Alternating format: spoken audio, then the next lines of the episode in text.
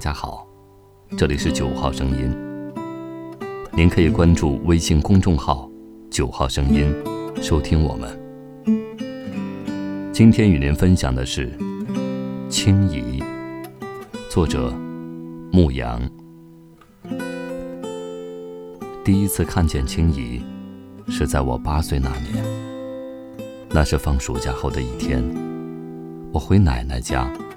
看见楼下评书的家门口，有一位年轻女子，坐在台阶的一只马扎上，一身棉布素花长裙，乌黑的长发，发梢微卷，几近齐腰，鹅蛋脸上嵌着一对杏眼，高高的鼻梁，厚厚的嘴唇，一笑便露出洁白的牙齿，闪着贝壳般的光泽。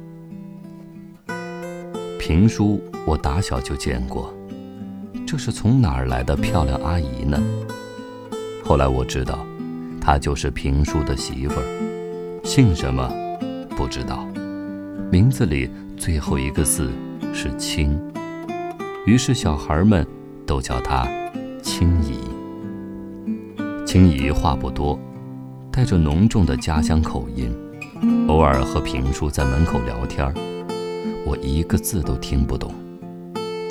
现在回忆起来，应该属于信阳一带吧。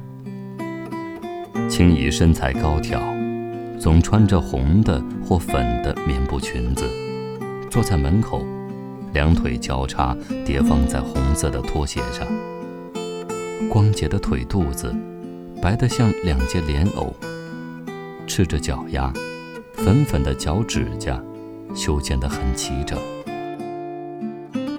青姨爱干净，尤其喜欢洗头发。她常常披散着湿漉漉的刚洗过的头发，坐在门口，迎着胡同口吹来的风，渐渐地把头发吹干。于是整个夏日的午后，只要我从楼上下来出去玩，穿过胡同，一路都能够闻到淡淡的。洗发水的香气。青姨没有工作，平叔在电线厂上班，日子过得并不宽裕。青姨喜欢买各种好闻的洗发香波，商店里的自然要贵一些，于是就买散装的。一个中年妇女骑着三轮车，车上排放着几只白色的塑料桶。装着各种颜色、各种香味的洗发水和护发素，这样的营生，现在已经见不到了。青姨拿着空的香波瓶子，立在三轮车边，一边和那妇女讨价还价，一边挨个闻着每只桶里不同味道的洗发水。终于选好了喜欢的一种，粉红色的香波。装满了原先的空瓶子。一个小时之后，青姨披散着湿漉漉的头发，坐在门口了，发梢还在慢慢的滴水，浸湿了纤细的腰部下面的棉布裙子。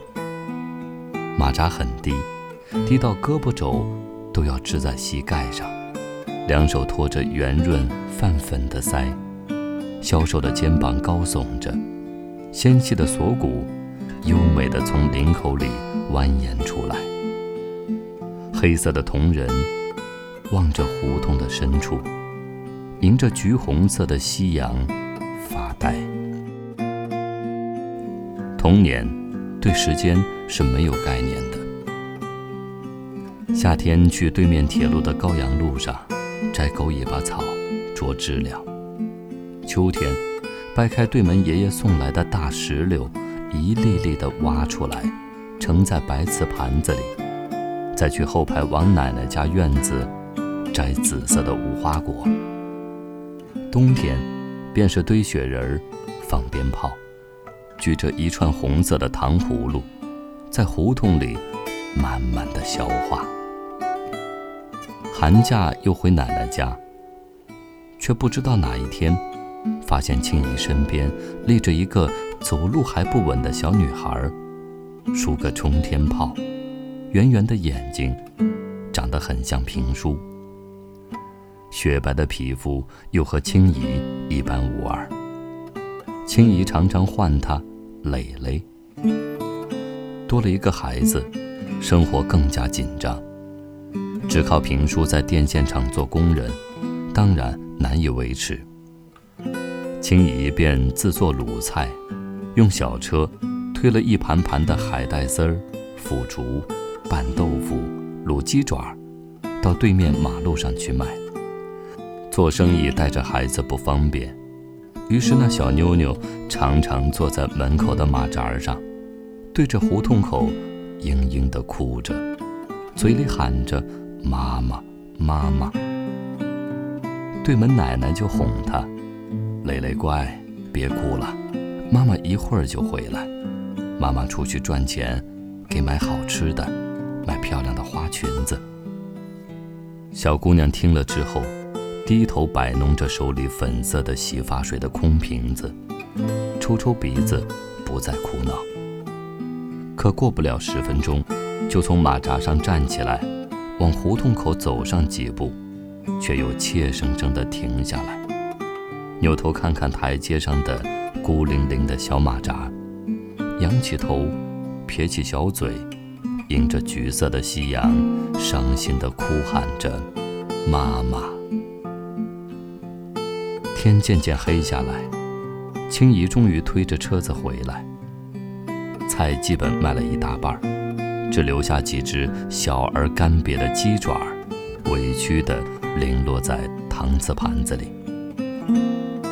小姑娘垂着眼睛，停止哭泣，安静而满足地攥着母亲的手指，一声不吭地进了家门。青姨每天下午做卤菜，傍晚推到街上去卖。她很少再去门口晾头发了，胡同里。也少有了洗发水的清香。过了两年，渐渐听见平叔和青姨的争吵，后来日渐频繁，几乎隔两三天就能够听见两人怒气冲天的吵架声。青姨在吵架的时候完全回归了乡音，听不出她在嚷什么，但那伤心欲绝的哭腔。已经表达了一个女人的痛苦、委屈与失望。再后来就变成了摔东西，在一片怒骂声中，有玻璃杯摔碎的声音。有一次好像是茶几，发出巨大的响声，紧接着就是小姑娘受到惊吓的嚎啕大哭。有几次听见评书重重地摔了门出去。留下青姨在房间里失声痛哭，淹没了旁边小姑娘哀哀的抽泣。我的课业渐渐繁重，很少回奶奶家来了，直到放暑假才回来，似乎多日未见青姨。一天下午，我去门口买雪糕，看见五六岁的小蕾蕾。穿着和青姨当年一样图案的手工缝的碎花裙，坐在门口的马扎上，低头摆弄着一只粉色洗发水的空瓶子。楼下对门奶奶买菜回来，看见蕾蕾低着头坐在门口，就从篮子里掏出才买的热包子，塞到他手里：“吃吧，乖，热的呢。”孩子抬头看了看，又低下头，继续沉默。对门奶奶走远了几步，才叹息着自语道：“唉，造孽呀！”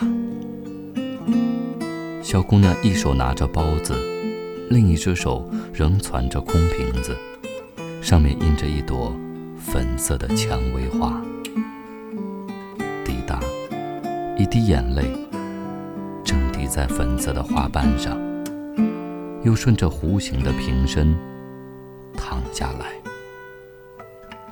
夕阳把天边染成一片橘红。